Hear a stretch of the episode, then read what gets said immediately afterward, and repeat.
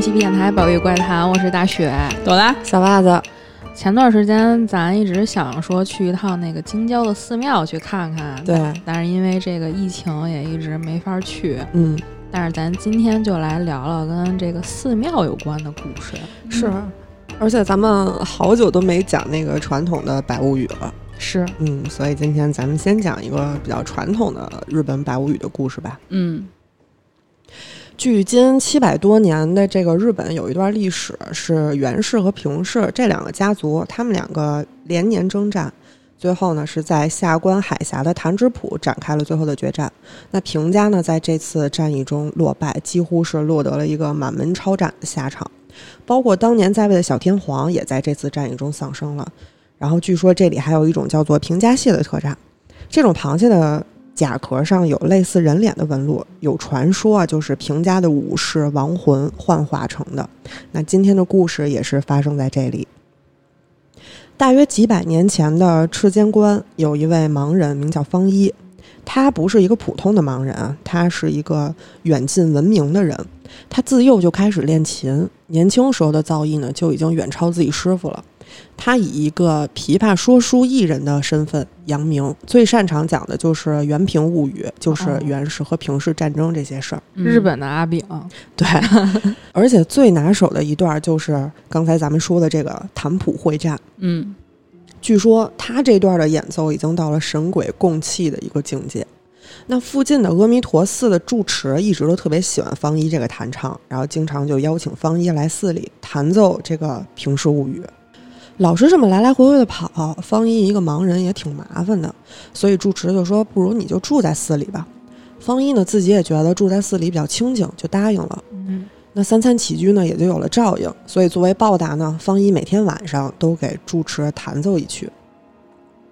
有一天晚上，住持受邀去给一位施主家里做法事，然后就把寺里的小和尚也都带走了，所以当天寺里呢只有方一一个人。方一独自在卧房前的长廊里，一边抚琴，一边等着和尚回来。结果到了午夜，和尚还没有回来。方一回了趟屋，觉得屋里太热了，就留在了屋外。过了一会儿，他听见后门就有脚步声。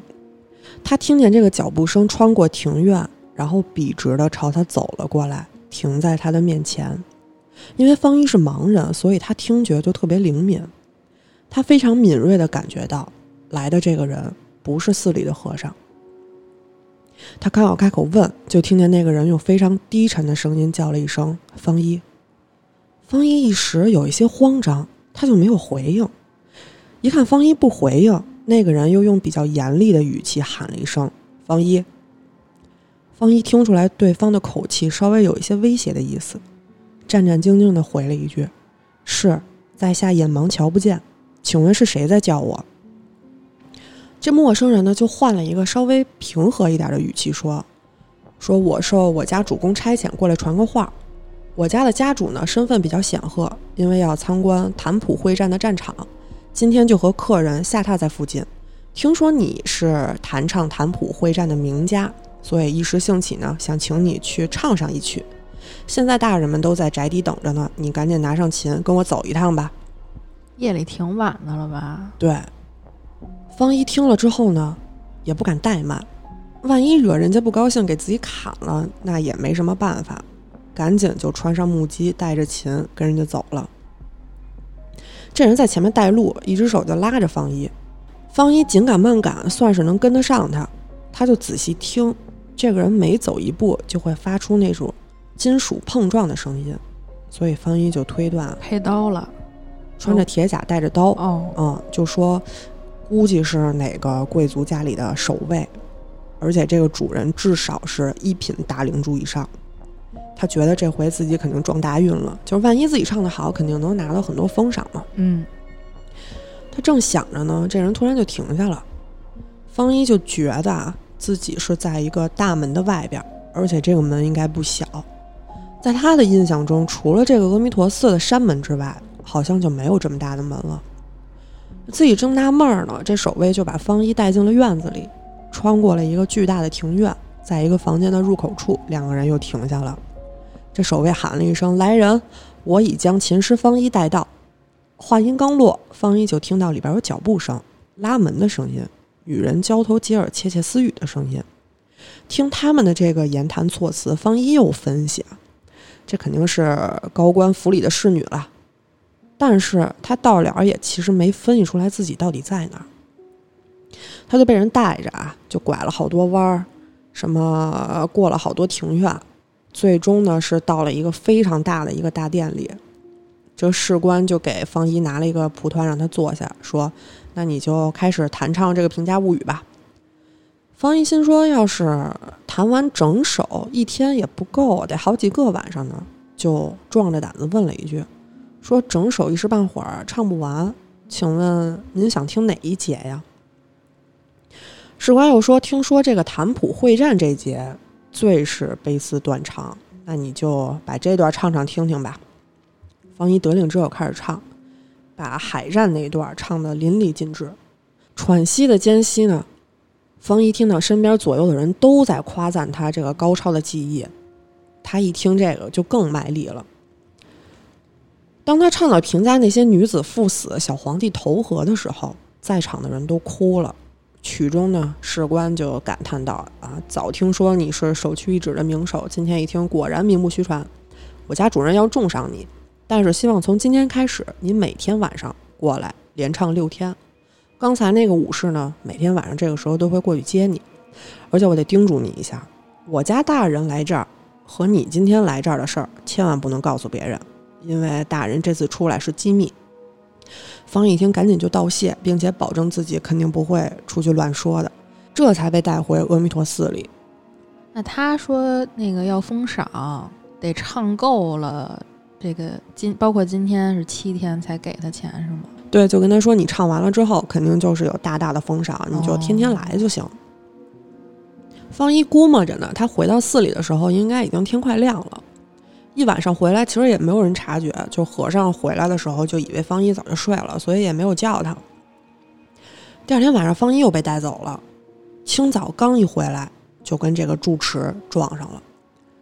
这住持说：“你眼睛看不见，晚上自己出去太危险了。你要出去，你跟我说一声，我派人跟着点你。你这两天晚上到底干嘛去了？”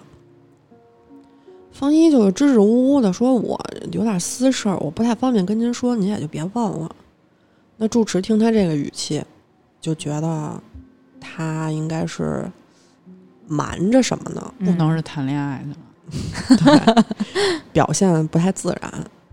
住持就多了一心眼儿，他就觉得啊，可能是出了什么不好的事儿，他就心说，该不会是被什么恶灵附身，把魂儿给勾了吧？虽然他没有继续追问，但是就是派寺里这个仆役稍微留了个心眼儿，就是看看晚上他干嘛去了，跟着点他。果然呢，晚上方一又要出门了，这仆役就偷偷的跟在后头。当天晚上还下雨，方一走的特别快。一拐弯的功夫，就看不见他人了。但是他是一盲人呀，再加上下雨路滑，他没道理能走得比这个仆人快。仆人呢也着急，就挨家挨户敲门问，结果都没找到方一。他俩在返回寺里的路上，路过了阿弥陀寺的墓园附近，突然听见了琴声。这仆人一听就吓坏了，赶紧提着灯笼就往这个墓地跑。看见方一一个人坐在安德天皇的墓前，正在唱弹普会战。哎呦！而且身边所有的墓碑上面都飘着鬼火。那他怎么一下就跑从那个跑出去到一下就到这儿了呀？就是他有那个武士的鬼魂一直领着他。哦。这仆役一看这情况，就也有点慌，赶紧就喊他。说方一方一，你让鬼给迷了，但是方一也不搭理他们，就跟听不见一样，就接着弹，而且越弹越快，越唱越快。仆役就鼓起勇气，一把抓住他，冲着他的耳朵大喊。方一一听啊，醒过来了，也急了，就喊了一句：“如此场合，你们竟敢打扰诸位宾客的雅兴，该杀！”仆人一听，完了，绝对是被鬼缠上没跑了。嗯，赶紧连拖带拽就给弄回寺里了。住持一听就跟方一说啊：“你这事儿现在性命攸关，你必须得告诉我是怎么回事了。”方一这才开口把前因后果告诉了住持。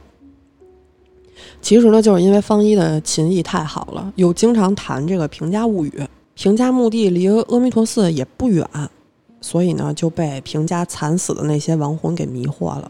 每天夜里呢，其实他就是自己坐在安德天皇的这个坟前，对着墓碑弹琴。而且这个人一旦被鬼找上，肯定是没有什么好下场的。这个住持就说啊，你这个六天弹完之后，最后你也得被带走。对，肯定是一个八列之刑，身首异处。方一听也吓坏了，就赶紧问住持说：“那怎么办呀？现在 我不就弹一琴吗？啊，对呀。住持说啊，我今天晚上有法事要做，我也没办法陪你。他怎么那么忙啊？对，可能他们那儿就这一个寺。啊，但是呢，我在走之前，可以在你身上写一篇经文，可以辟邪保你一命。日落之前呢，住持跟小和尚一起在他的身上写满了经文。完事儿，这个住持跟他说：“今天晚上我走了之后啊，你还是去这个长廊坐着，不管谁叫你，不管发生什么事儿，你都别出声，也别动。只要你出声或者动了，肯定就会被发现、被撕碎。你要是能按照我说的做，肯定就不会有事儿。而且熬过了今天晚上，这事儿就了了，你再也不用害怕了。”说完呢，住持就带着小和尚走了。方一按照住持说的，跟走廊里坐下，把琴放在自己身边，开始打坐，绷了好几个小时。到了夜里，老时间，那个武士就来了，走到他跟前，喊了一声“方一”。方一当时大气儿都不敢喘啊，纹丝不动，就那么端着坐着。那武士又喊了他两声，语气越来越暴躁。方一就谨记和尚的话，不动不出声。沉默了一会儿，他就听见那个武士嘟囔：“说不回话，这可麻烦了，我非得把这小子找出来。”方一就听见这个武士溜达来溜达去，走上了长廊，在他旁边站住了，然后是一段漫长的死寂。方一当时都要吓死了。心脏狂跳，他现在都害怕这个武士能听见他自己心跳的声儿。他为什么不躺下呀？我觉得坐着挺累的。不知道。突然呢，这个武士就在他的耳边说：“怎么就只能看见方一的耳朵呢？”方一一下就慌了，他自己就琢磨啊，估计是这个住持在他身上写经文的时候，没写在耳朵上。住持够够可以的，等于说现在这个武士能看见他自己的两个耳朵，他还没想到怎么办，就听见这个武士又嘀咕说：“算了，这两个耳朵就当我奉命行事的证据，拿过去交差吧。”方一瞬间就感觉两个耳朵被铁手攥住，然后感觉到一阵撕裂的剧痛。哎呦！这个时候，方一已经疼得死去活来了。基本上是要窒息了，但是仍然一声不敢吭，直到他听见这个脚步声离自己越来越远，再也听不见为止。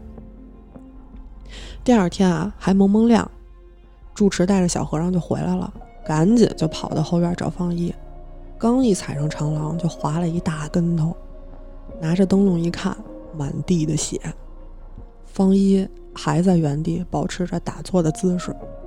估计已经僵了。住持就问方毅：“你怎么受伤了？” 他还问人家。方一一听是住持的事儿，心说终于结束了，然后哇的一声就哭了出来，给住持讲了自己昨天晚上的经历。这住持说啊，这都是结束，一切都是贫僧的过错。这不是因为你粗心吗？怎么是别人的结束了？嗨，他说事已至此，无力回天，只能尽早疗伤了。不过以后再也不会有鬼来找你了。最后呢，经过精心的医治，方毅的伤也好了起来。这场诡异的经历也传遍了四面八方。方毅的名字在日本基本上无人不知、无人不晓，贵族呢都跑过来听他说书，给他送礼。方一还成了一个非常富有的艺人。只不过从这以后呢，他只能被称为乌尔琴师了。嗯，这个就是比较传统的一个白无语的乌尔方一的故事。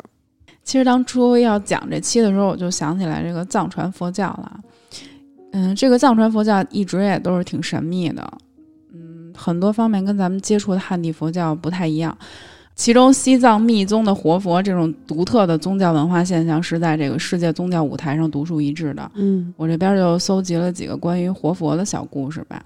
就转世是吧？嗯，对，第一个是活佛圆寂的红化现象，说在这个两千零六年的二月二十六号，王总接到一个电话，让他赶紧去趟香港。打电话的呢是阿宗白洛仁波切，嗯、王总呢就是他的这个俗家弟子。嗯到了香港之后呢，这王总赶紧就去找师傅呀。到禅房的时候，发现师傅正打坐呢，然后周围也坐满了其他的弟子，然后很明显嘛，觉得他们可能正在举办一场法事。他的师傅当时正在为这个圆寂做最后的准备。阿宗白洛仁波切被弟子们称为活佛，不过活佛也只是一个称号啊，他本身依然是个普通人。所以王总一直就不太清楚为什么自己的师傅会知道，就他什么时候能圆寂。嗯呃，根据这个王总当时说的啊，说这个师傅身体一直都挺好的，而且当时呢，嗯、师傅在那儿打着坐，面色红润，容光焕发，也没有半点病重的迹象，更不虚弱。起初呢，师傅打坐的这个样子跟平常也没有什么区别，但是这个王总很快就发现了啊，这个师傅的身体开始逐渐变得透明，马上就要消失一样。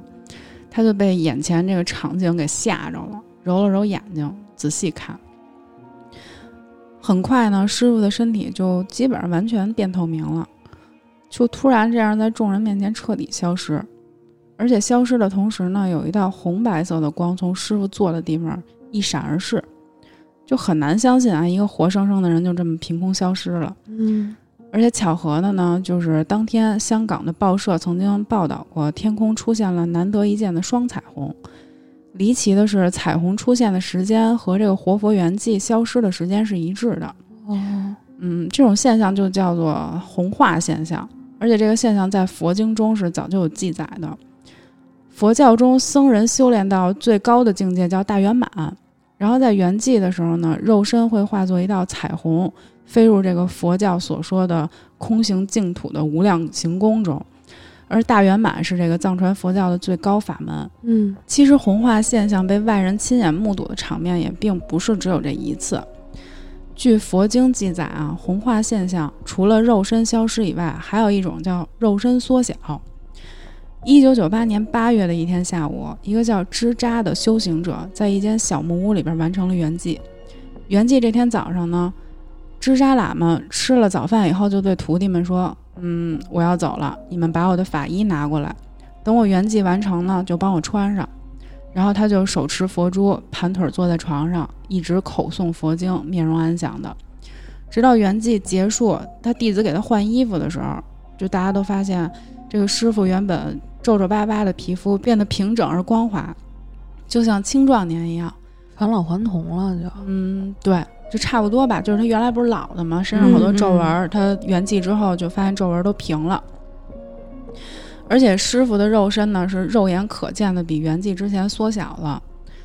更惊奇的是，当一位弟子到存放尸体的禅房供灯的时候，发现这个师傅的身体还在持续的变小。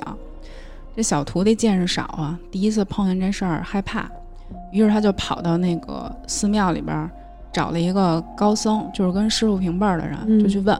然后这高僧说：“嗯，你们七天之内呢，不要动你们师傅的遗体，到第八天才可以处理，而且只有平时贴身伺候的人才能进入他的禅房。”就这样，第八天，当所有人都进到房间的时候，就准备处理遗体嘛，发现这个遗体缩小成了二十六厘米左右的一尊坐像。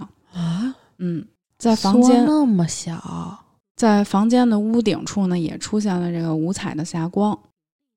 关于活佛转世的传闻吧，其实挺多的。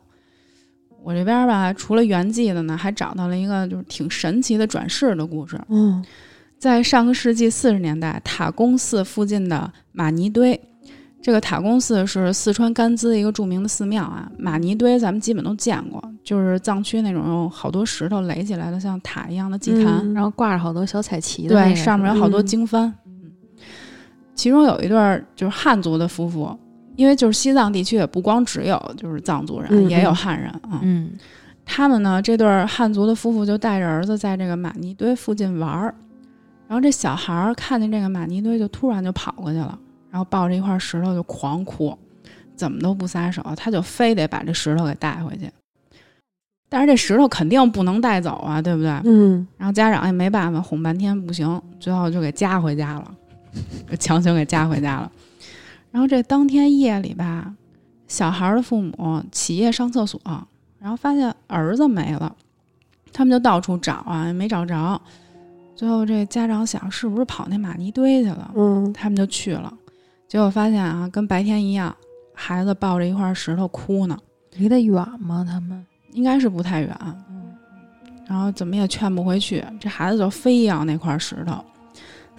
然后他爸妈一看一琢磨，反正这夜里也没人看见，咱仨就把这石头偷偷抱回家去吧。那能是随便拿的吗？人家那个 那没办法呀，孩子就不走，狂哭啊。后来他们不就偷偷把这石头抱回去了吗？回家以后，哎，不哭了。这两口子就研究说这石头有什么呀，非得要。然后他们就仔细看啊，发现和这普通的石头也没什么区别。等这小孩靠近的时候呢，突然这石头就自己裂开了，而且中间露出一块小板子，上面有字儿。但是他们家是汉人嘛，这孩子他爸不认识藏文，嗯然后呢，就说要不然等等天亮了，找咱们那个藏族的朋友问一下吧。后来天亮之后呢，他们就找自己朋友说：“你给翻一翻，这里边是什么呀？”然后他们朋友就说吧，这段文字是这个大成者多钦哲一西多杰写的，这意思呢就是能找到这块石头的人就是我的来世。因为多钦哲一西多杰是大圆满隆钦心髓祖师吉美林巴的化身，所以大家觉得这事儿事关重大呀，嗯就找人确认一下嘛，嗯因为嗯怕是大乌龙。后来经过这个有关这个资质认知的高高僧，他们就确认了，说证明这小孩确实是这个多钦哲的化身。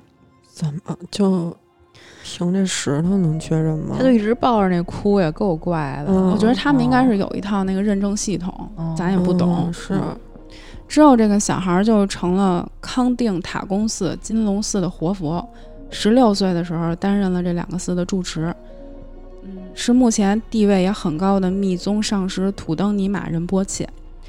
我听说啊，就是他们活佛转世，就是能算出来在哪个方位、哪个时辰、什么时候生的这个小孩儿就是活佛转世。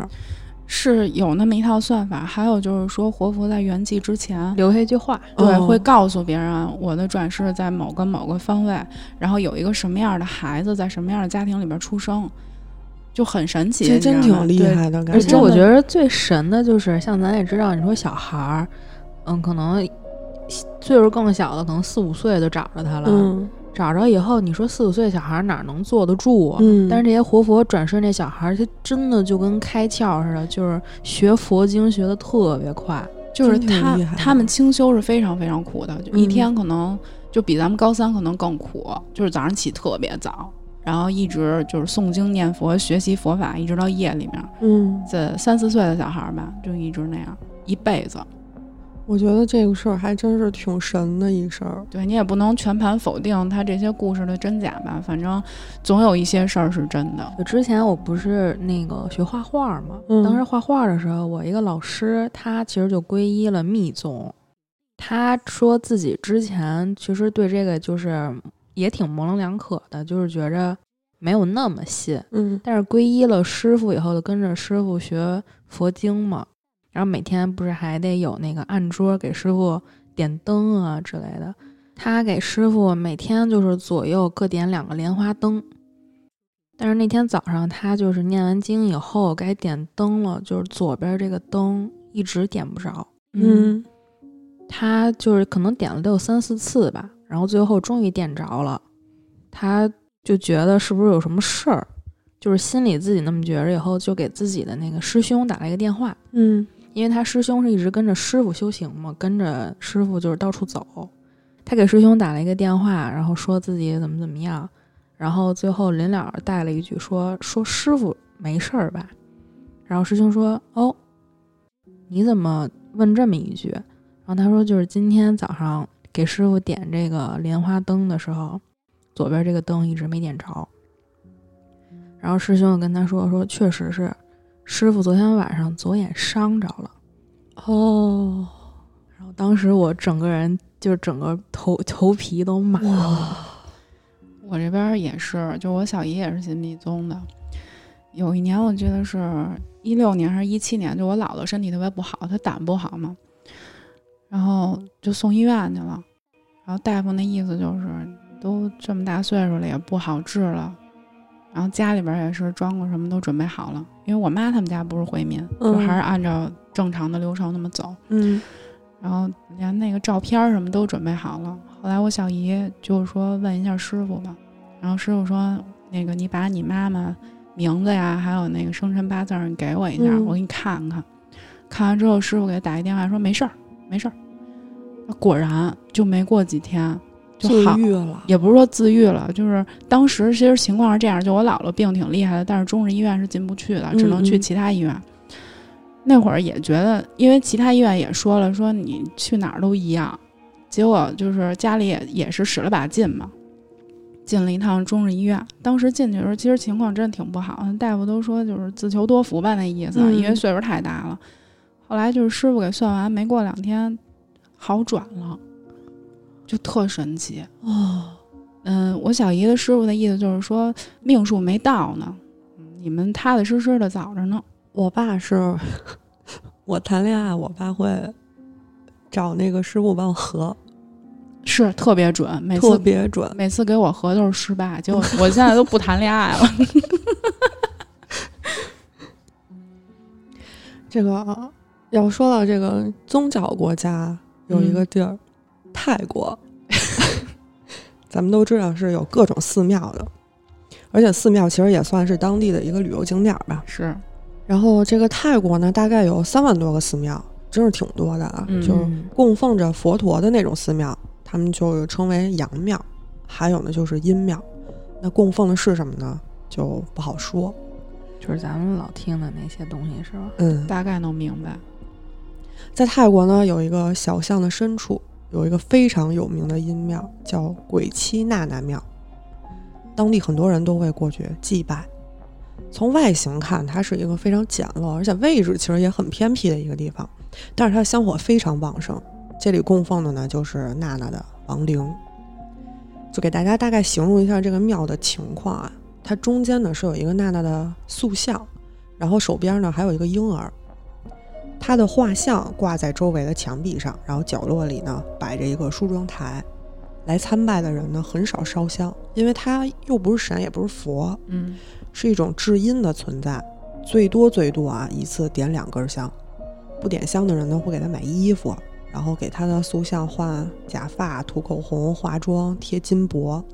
据说金箔下边的塑像就是娜娜的干尸，所以整个地方其实感觉还是挺诡异的吧？是，嗯，但是多说一句啊，就是听众如果要去泰国，你别去。就是不要乱拜。对，嗯，那这个地方知名的原因呢，就是因为娜娜这个本人的这么一个故事。呃，当地人呢也都是非常相信向娜娜许愿可以如愿以偿的，也可以安抚她悲伤的灵魂。那接下来咱们就讲讲娜娜的这个故事。十九世纪呢，征战不断啊、曼谷王朝也是处在一个非常动荡的一个时期。娜娜所在的地方是在暹罗一个叫做帕卡南小镇的一个河岸边。这娜娜长得非常漂亮，而且温柔善良，村子里很多人都特别喜欢她。但是娜娜呢，却一直非常深爱着自己这个青梅竹马，叫马格。到了可以婚嫁的年纪，马格呢就来向娜娜家里提亲，但是家里不同意，因为马格家实在太穷了。嗯，最后娜娜还是执意就跟马格在一起。嗯，所以说呢，就是对于她来说，和爱情相比，金钱对她来说一点都不重要。所以最后两个人就是私奔去了别的村儿。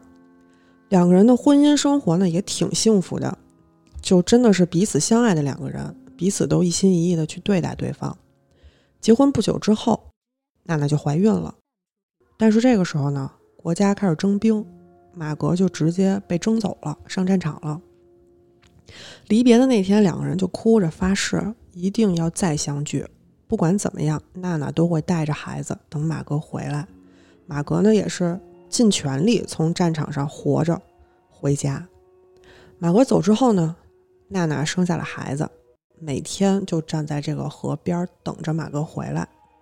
但是这个时候村里就不那么太平了，村里很多人一直都是觊觎娜娜这个美貌，嗯，想趁马哥走了就欺负她。想得着，对，但是呢，没有人能得手，因为娜娜还是挺那种忠贞不渝的那种女孩儿。刚烈，嗯，于是呢，这些人就在村里到处散播娜娜的谣言，就说娜娜跟别人偷情什么什么之类的。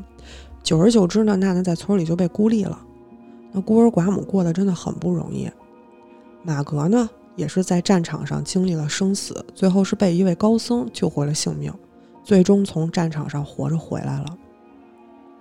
马哥回到家里，刚进门就看见这个面容憔悴的娜娜，还有怀里的孩子。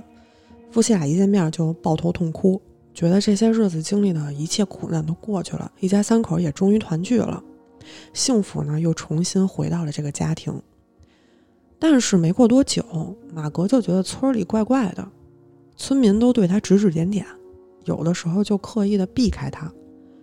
有一天，他一个朋友就偷偷跟他说：“你自己。”千万小心！说完就跑了。这马格就很纳闷，不知道发生什么。对啊，他一脸迷惑就回家了，然后跟妻子说了村里这些事儿。娜娜听完之后就沉默了一会儿，跟马格说：“其实这种情况已经持续很久了。你走了之后呢，他们想欺负我没得逞，就到处散播我跟别人偷情的谣言，村里人都排挤我。现在呢，应该是波及到你了。”但是，村民说的没说，就是你你戴绿帽子什么的，说的是你自己小心点儿。嗯，这个我就觉得特别奇怪。马格听娜娜说完之后呢，又心疼又生气，就当场发誓，我一定会更加珍惜和疼爱你的。但是呢，诡异的事儿越来越多了，村子里开始有人不断的离奇死亡。每个死者的脸上都留下了惊恐无比的表情，而且马格发现，这些离奇死亡的人都试图提醒过他要小心。啊，整个村子当时就陷入恐慌了，马格心里也是，就是有一阵发凉。几天之后呢，马格的两个战友找到了他，并且问出了一个奇怪的问题：“你每天晚上跟谁在一起？”马哥就觉得莫名其妙啊，说我每天跟我妻子娜娜在一起啊。他战友就慌了，然后跟他说：“娜娜半年前就已经死了。”啊，那那是谁呀？马哥听完之后就也惊呆了，他第一反应就是谣言，当场就给战友打了，转身回到家里。第二天呢，他的战友也死了，而且死状异常凄惨。马格这才觉得事情真的不对劲了，但是回到家里看到娜娜和孩子，也没法相信娜娜已经不是人了。嗯，他没有办法呀，就跑到了寺庙求助。一个高僧告诉他：“你回家之后，弯腰从两腿之间看东西，就能看到真相。”我靠，这姿势我觉得特别吓人。嗯。回家之后呢，马格按照这个方法看向了自己的妻子。结果他真的看到娜娜是漂浮在半空中，整个脸都烂了。这个时候他终于明白，其实从他回到家开始，他就一直和娜娜的鬼魂住在一起，家里早就是破败不堪了，而且每天吃的都是烂树叶和虫子。原来呢，娜娜早在半年前就因为难产去世了，这个接生的产婆也是一个贪财的人。他取下了娜娜身上所有的饰品，还有她的结婚戒指，然后把娜娜和孩子随便丢到了乱葬岗里。在一尸两命和等待丈夫回家的这个执念里，娜娜的肉体离开了，鬼魂回到了人世间。据说呢，产婆当天晚上就被吓死了。所有村里曾经造谣的人也一个一个都死了。在那之后的很多个夜晚，村民都能看到娜娜的鬼魂在河边游荡。房子每天晚上也能听到凄厉的哭喊声。知道真相的马格悲痛欲绝，最后还是决定超度娜娜的亡魂，到处寻访，最后打动了当时正在吞武里府的阿赞多圣僧。他们两个回到了村子，但是这个时候村子里已经是横尸遍野了。嗯阿赞多耗费了很多的法力，终于把娜娜降服了，把魂魄收在了娜娜的头盖骨里，做成了饰品，当做自己的法器。剩余的尸身重新埋葬在了寺庙里，希望能够通过佛法修行去抹去他这个怨念。阿赞多圆寂之后，娜娜的尸骨就被搬回了村子里，修行者还有村民就为他建造了一个祭坛，这个地方就是现在的鬼泣娜娜庙。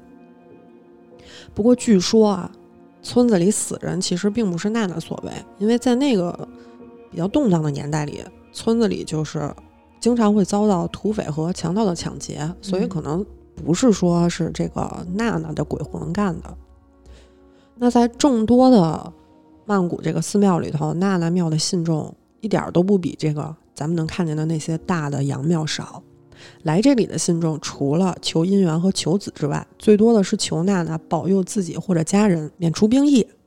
哦，泰国人呢坚信强大的厉鬼是拥有无边的法力的，人们对他是又敬畏又充满同情，所以娜娜庙就成为了泰国最知名的阴庙。关于娜娜的传说还被翻拍成了一个电影儿，其中扮演马格的男演员去娜娜庙祭拜，结果真的抽到了免除服兵役的黑签儿，人们就更加相信这是娜娜的庇佑。信众呢就把娜娜庙装扮成家一样，希望可以抚慰娜娜的灵魂。哎，你们看过那电影没有？就是好像也是泰国的，说一男的觉得自己腰酸背疼，去医院也看不出什么来，后来就有人跟他说说你拿相机照一下这个屋里有没有鬼魂。嗯，看过。结果他就拿着相机一直照，照不出来，然后觉得这相机没用，啪扔地上了。结果那是个拍立得，你知道吧？他扔地上就是照了一张相，那相里边就有一个女鬼坐在他肩膀上，嗯，我看过那个。巨恐怖。嗯我要给大家讲这个故事，其实也是我在网上看，应该是一个人他自己的这个亲身经历。嗯他这个故事主人公，我们就叫他小毛吧。嗯小毛她是一个年轻的小姑娘，没多大，但是她从小就会跟家里定期去寺庙去修行，就是自己也挺喜欢就是这种佛法佛学，觉得自己跟寺庙也挺有缘分的，而且他常去的这个寺庙，这个师傅也都挺喜欢他的。有一年夏天呢，就是大学刚毕业的小毛和自己的这个朋友一起毕业旅行，就搭伴儿去了这个福建龙岩。他这个朋友呢是本地人，就是福建人，嗯但是听说他要来福建，就是两个人一起，就说那一块儿玩儿玩儿一趟。在龙岩这边儿，他说这个山上啊有一座寺庙，这个寺庙就是你可以在这儿修行，就是作为这个居士，可以来这儿就是打打坐、吃吃斋饭这种。嗯然后这个寺庙住的呢，都是一些比较年轻的师傅，没有就是那种年纪特别大的那种和尚。正好小毛就是在别处修行的时候，就认识了这个寺庙的这个住持师傅，他就联系了一下，说自己和自己的朋友要一起想去这个寺庙里小住几天。嗯然后这个师傅就说：“那你们就来吧。”但是这个龙岩这个山上特别的陡，交通也特别不发达，就是他们这个路也都没修好。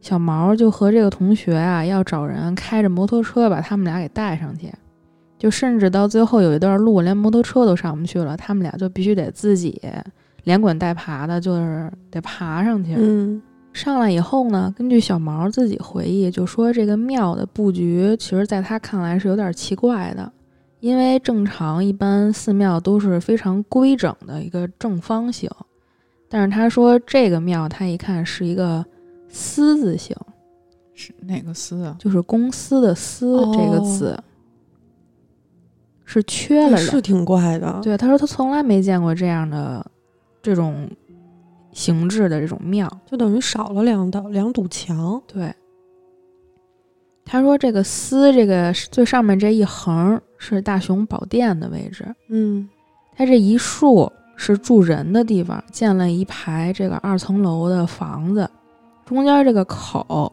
代表的就是一个水潭，就是等于说它这个大雄宝殿正对着是一个水潭。他说从可以住人的这个二楼往下看，大雄宝殿是在矮处的，就等于说这个大雄宝殿看起来一点都不雄伟，不像正常的寺庙那样最大的殿。对，就这样，小毛他们就费劲爬上来的时候，就是天已经快黑了。就跟着这个师傅们吃了斋饭，吃饱喝足以后，小毛就觉得自己又累又困，就想回到那个住处去洗洗涮涮，收拾收拾就睡觉了。嗯，然后咱们再说一下小毛他们住这个地方。小毛他是被住持安排在一楼楼梯拐角的一个房间。就这个房间的布局跟整个寺庙的布局一样，就都特别奇怪。就是他住的这个房间有一个正门，你推开进来以后，发现这个房间正对着正门的这个位置还有一个后门，嗯，就是他可以从这个房间到后边去。哦，但是这个房间有一个洗手间，小毛不是女孩嘛，就是对她来说还比较方便，有自己的洗手间，不用去公共的。就她估计就是住持师傅安排房间的时候，也是考虑到了这一点，所以小毛就压下了自己一进这个房间之后就觉得哪儿怪怪的这种感觉。嗯，前面也说了，小毛是跟自己朋友一起来的，这个朋友是男性朋友，所以被安排在了小毛隔壁的房间。但是这个朋友就是晚上睡不着觉嘛，就又去跟住在他隔壁的一群小师傅们。点了两根蜡烛，开始下象棋。小毛就说自己记得特别清楚，那天山上是没有电的，这个是让他觉得唯一不方便的地方。嗯，师傅们说，其实之前是有电的，但是在他们上来之前，就是山上连着下雨打雷，把这个电箱给劈坏了。嗯，甚至还没来得及修，住持就说让他们先点蜡烛，就是凑合凑合。但是好在就是手机还有信号。于是小毛就趁着自己收拾东西的时候，洗洗涮涮啊，打电话，还和朋友就说聊聊天儿，聊聊今天都发生了什么，怎么爬上来的自己。但是刚才也说，小毛觉得自己就是在吃饭的时候，觉得脑袋跟身体都特沉了，他就跟朋友说说，要不然先不聊了，我就先睡了，太困了。就这样，小毛就把电话给挂了，然后蜡烛也给吹了，就跟床上躺下准备睡觉了。在床上躺了一会儿。就开始意识迷糊了，小毛就突然感觉有人在扭他房门的这个把手。嗯，他房间是那种必须从里边摁一下锁芯儿，外边凸出来你才能把钥匙插进去那种锁，圆的那种。对。然后小毛就睡着迷迷糊糊的，以为是自己朋友过来过来叫他，他也没搭理，就继续埋头睡，想着就是说要是不搭理他，应该他就走了。嗯，想着应该是猜着他睡着了。本来他是这么想的，结果他没想到，就这种扭动，从一开始简单的扭锁变成特别剧烈的摇晃。他说那种动静就好像恨不得有人要把他这门给拆了。嗯，但是这个时候小毛还没觉得特别害怕，他就是特别生气，因为他有起床气，他就说说怎么这么晚还来打扰我呀？小毛他就说自己当时从内心就一直抵抗这个门锁，就一直不开门，感觉就是那种赌气似的，就是我就是不开，我看能怎么着。但是最后他就说自己感觉好像就是突然内心乏力了一样，就累了，估计可能也是太困了，慢慢习惯了这种噪音以后，内心就放松了。结果这一放松，他就感觉门瞬间就被打开了。哦。而且门撞到了墙壁以后，还发出了特别响的“咚”的一声。就是他一直没下床，然后是在心里就说：“我就是不开门。”对。但是他一松懈了以后，这门就开了。嗯。他睁开眼睛以后，就看见好像屋里进来两个人，而且耳边突然变得特别的吵，就仿佛有几十个人在自己耳朵边上说话一样，就是嗡嗡的在耳边。但是具体说什么他根本也听不清楚，而且也没有光，他就看着是进来的两个影子。一开始小毛还以为是就是两个人进来了，特别生气，就心想说这也太没礼貌了，就这么就进来了。嗯，但是这件事远远不是他想的这么简单。就这两个人影进来以后，其中一个人影就毫不犹豫的就直接冲着小毛就压过来了。哦，等凑近了以后，小毛看清了是一个男的，秃顶，而且有点瘦，但是后面那个人影他看不清楚。这个男的压过来以后，小毛就拼命的抵抗，嗯，但是他还是没害怕，他就开始跟这个人就撕巴起来了。他胆儿也够大的。结果小毛就觉得自己耳边这种吵闹的声音就越来越大，然后这个男的突然开始哈哈大笑，笑了几声，他突然就让开了啊！他让开了以后，后边刚才他没看清的那个人影又压过来了，这回换成了一个女的。这个女的留着齐耳的短发，牙特别的白，嘴特别的大，而且对着小毛发出了那种嘲讽的大笑。他越笑，小毛就越生气。就到这个时候，小毛还以为是有两个人进来，就是在恶作剧。小毛想把这个女人推开，但是根本都动不了，想大叫也叫不出声儿。但其实说是动不了，就是这个女人按着小毛，根本不让他动。到最后，小毛就已经精疲力尽了，他突然就开始往这个女的脸上吐口水，而且还运着气，大声的骂出了脏话。嗯，结果他瞬间好像就醒过来了，人影也都不见了。他发现房间特别的安静，他就赶紧从床上坐下来，就说：“想了想，刚才到底发生了什么事儿。”这个时候就听见隔壁传来了这个自己的朋友和几个小师傅下象棋的声音。小毛就鞋也不穿，就光着脚就冲出来了。嗯，然后他冲出来的时候，这个门撞到了墙壁上，也发出了一声巨大的声音。他朋友就赶紧也出来看一眼，说问他到底怎么了。小毛就把刚才的事儿跟朋友说了，然后朋友还说说你是不是就是鬼压床了？说就是姿势睡得不对，累着了。说自己你自己把手是不是放在胸前压着了？反正就是根本不信，嗯，觉得你在寺庙里边怎么可能会发生这种事儿呢？于是这朋友就回到自己屋里，继续跟几个这个小师傅下象棋去了。小毛就一直在那说，说自己肯定是碰着东西了，但是没有人信他。最后他实在是太害怕了，那几个小师傅就说说，要不然你就在这儿跟我们一块儿看我们下象棋吧，我们要通宵下。然后小毛自己就从屋里又拿回了被子，在这个房间就看着他们下了一整夜的象棋。第二天早上呢，下了一整夜的这个小师傅们还得上早课呢，就黑着眼圈就去洗漱去了。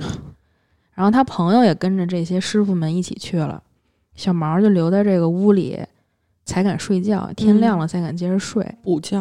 嗯，然后朋友跟小师傅们不就在外边洗漱了吗？嗯，这个时候住在最里边房间，其实有一个稍微年纪大一点，就是三十岁左右的一个师傅也出来了，起床了，看见他们在这儿，就问说：“你们是不是又下了一夜象棋啊？”然后这些小师傅们都说：“说对啊。”然后嬉皮笑脸的跟师傅开玩笑。接着这个师傅又问他们说：“那你们看见什么了吗？昨天晚上？”然后小师傅们就说：“说看见什么呀？”然后这个师傅说：“昨天晚上从山那边。”飘过来两个，直接进他房间了。说完了以后，这个师傅指了指小毛的房间，嗯，然后这个朋友跟几个小师傅就傻了，但是他们当时没敢告诉小毛这件事儿。后来是因为这个朋友他是本地人，说紧急有事儿，家里就是得提前离开，不能跟小毛一块儿走。但是在走之前，他跟小毛说：“你晚上别睡觉了。”那不困死了？就就他就说白天睡白天睡，晚上别睡觉。颠倒了。可以出来玩这趟真累。小毛一听也慌了，因为自己订的机票是三天以后，嗯，他得在这儿再待三天或者两天半才能走，当时就快崩溃了，已经。小毛认识那个住持师傅，出去做法事去了，也也是做法事去了，把庙里唯一的交通工具那辆摩托车给骑走了。嗯，等于说没有人能送他。如果小毛要下山，就只能自己步行。但是咱刚才也说了，这个山特别的陡，嗯，他根本没法自己下去。所以小毛就说自己也没成想，自己来之前想是来这世外桃源多玩几天，现在就觉得自己是度日如年。是，从第二天晚上，小毛就是一夜没敢合眼，点了一根蜡烛，翻来覆去的开始翻这个经书，给自己吓得这一夜就一直在起这个鸡皮疙瘩，一直扛到能听见早上这些小师傅们起床的声音了，他才敢倒下去接着睡觉。然后到了第三天早上，住持终于回来了，骑着这个摩托车，还带着一个四十多岁的阿姨一起回来的。小毛看见这个住持师傅，就跟看着救星似的。然后这个住持听说小毛发生了这些事儿以后，就说没事儿，这个居士跟你一样过来这儿住几天，让他住在你隔壁右边房间吧。然后小毛一听就说不行不行，这阿姨必须跟我一起睡。然后就求着这个阿姨说：“阿姨，你必须得跟我睡。”然后住持师傅拿他没辙，就说：“那就叫了几个小师傅搬了一张床，这床就放在了他房间，就是靠近正门的那个方向，让这阿姨睡那张床。”小毛说自己当天晚上睡得特别踏实。第二天早上，小毛睡好了，终于有心思能在这庙里周围逛逛了。逛完了以后，他坐在这个大雄宝殿旁边的一个桌子上，一边吃水果，一边跟这个同屋的这个阿姨聊天儿。他就跟这阿姨说说自己那天被压的这件事儿。然后他没想到听见这个阿姨说：“说昨天晚上我没敢告诉你，我睡前喜欢打坐。你睡着了以后，我坐在那边打坐的时候，就觉着后脖子有一股凉气。回头一看，是一个齐短发、大白牙的女人。”小毛就赶紧说：“没错，就是大白牙。”说自己就记着这个女的牙齿特别的白。然后这阿姨就说：“这山也太不干净了，好好一个庙，连个电都没有。”然后小毛一听说也是，就有点好奇，说为什么没有电？而且他也想问一下，说自己这个被人被东西跟上，是自己身上有什么业障，还是另外有什么原因啊？嗯，到了晚上。阿姨又打坐了，小毛听见隔壁这个小师傅们又开始下象棋，他就赶紧跑过去，软磨硬泡就说问这几个小师傅，这庙里到底发生过什么事儿啊？磨叽了半天，其中一个小师傅就开始给他讲。这个小师傅一开始讲，旁边这些其他的人也开始三言两语的就帮着补充起来了。对。然后这个小师傅就说说这四周的山上。其实都是古墓，一群盗墓的人天天在山上挖，挖到人骨头也不埋回去，就丢到外面风吹日晒，不闹鬼才怪呢。然后小毛就特纳闷儿说：“那也不至于报应到寺庙吧？还把这儿的电都给弄没了。”然后旁边一个看他们下象棋的小师傅就说：“说那还不怪楼下那个小屁孩儿。”他说的这个小孩儿，小毛知道。是一个十多岁的小师傅，除了平时吃饭能看见他，平时根本看不见。那个师傅就接着说：“说这个小孩儿一点都不懂事儿，出家人还天天偷吃荤腥，跑去挖蚯蚓，到院子中间的水塘钓鱼烧烤。那天就在后门挖蚯蚓的时候，因为挖得太深，把下面埋着的老和尚的骨灰坛给打破了。打破以后，他也不说。”丢了一地的骨灰就跑了，当天晚上就开始狂风暴雨，把电箱给打破了，而且还把院子中间那棵树给烧焦了。那个师傅就说自己曾经跟住持师傅说过，不要总是乱慈悲的收留一些乱七八糟的人，因为这些人一点都不懂因果，学了也是白学。骨灰撒了以后。那个小孩不告诉这些年纪大的师傅，后来是他们去后边翻地，想打算种点蔬菜的时候，才看见了一地的骨灰。他们想起来这个小孩总是去后门挖蚯蚓，就把那个孩子给抓过来质问他，他最后才承认了。这孩子也太熊了。然后这几个师傅就气得都想打他一顿，但是又是念在这是个孩子，就是人事不懂，他还是个孩子。但是也没什么别的办法，几个师傅是自己给这个骨灰的主人重新做了法事，找了一个花瓶，一点一点的把这个骨灰捡回去，又埋回了原处，这件事儿才算平静。不然那几天天天电闪雷鸣，房顶都像快被掀了似的。嗯，小毛就听完也傻了，因为他没想到说在寺庙能发生这种事儿。他就跟这个同屋的阿姨说：“说我真的实在不能待了，我必须走了。”这个阿姨也说：“说她也得走，不然小毛走了就留他一个人，他也害太怕。害怕。结果小毛就跟阿姨一起下了山，两个人就分开了。其实小毛走了以后，还想有机会再回去看看这个住持师傅，但是没打算再继续在这儿住了。嗯但是他也再也没有机会回去了，因为小毛说，在离自己离开那一年后，住持师傅骑着摩托车下山去买菜，在车上驮着一大包菜，看不见后面路的时候，被大货车撞倒拖拽，当场就死亡了。庙里的小师傅们听说也各奔东西，那个庙现在还有没有人，他也不清楚，也不知道现在到底变成了什么样。